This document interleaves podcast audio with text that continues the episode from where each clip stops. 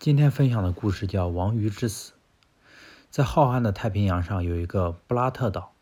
在这个岛的水域中有一种鱼叫王鱼。王鱼分为两种，一种有鳞，一种无鳞。而有鳞或者无鳞都是由自己来选择决定的，这就太有意思了。一生无鳞的王鱼活得比较轻松惬意，它们体小无鳞，行动敏捷，在食物充足而又没有天敌的水域里自由自在的生活，因为自在。也更容易与外界融洽，一生都比较平静。但有的王鱼不满足于这种平淡的生活，会会选择有鳞，它们一生就会相对精彩很多。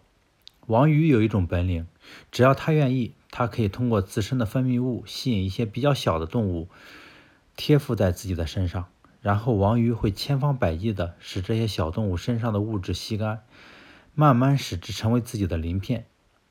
其实那不是磷，只是一种附属物。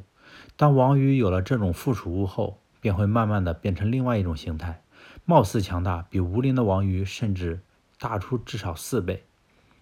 这种王鱼无论游在哪里，都前呼后拥，派头十足，同伴们也会对它毕恭毕敬。它终于如愿以偿，成为名副其实的鱼王。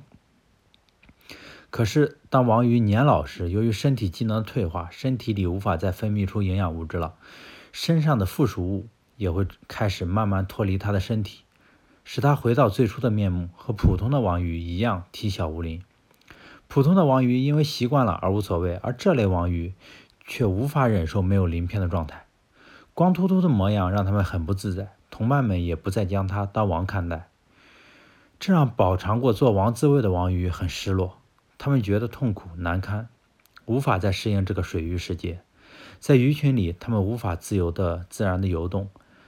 还会变得异常烦躁、绝望的挣扎，甚至无端的攻击别人以解脱自我。可惜，他又没有了往日的能力，在攻击别人的时候，往往会被反过来被别人撕咬，遍体鳞伤。于是，绝望的王鱼选择了自残，故意冲撞其他鱼类，或者往岩石上猛撞，挣扎数日后死去。死时的王鱼身上红肿腐烂，眼睛也被自己撞瞎，完全不成样子。有鳞王鱼实实在死得太惨，或许他们本不应该贪慕虚荣，选择不属于自己的附属物来做自自身的鳞片。但更重要的一点是，他们拥有了鳞片之后，迷失了自我，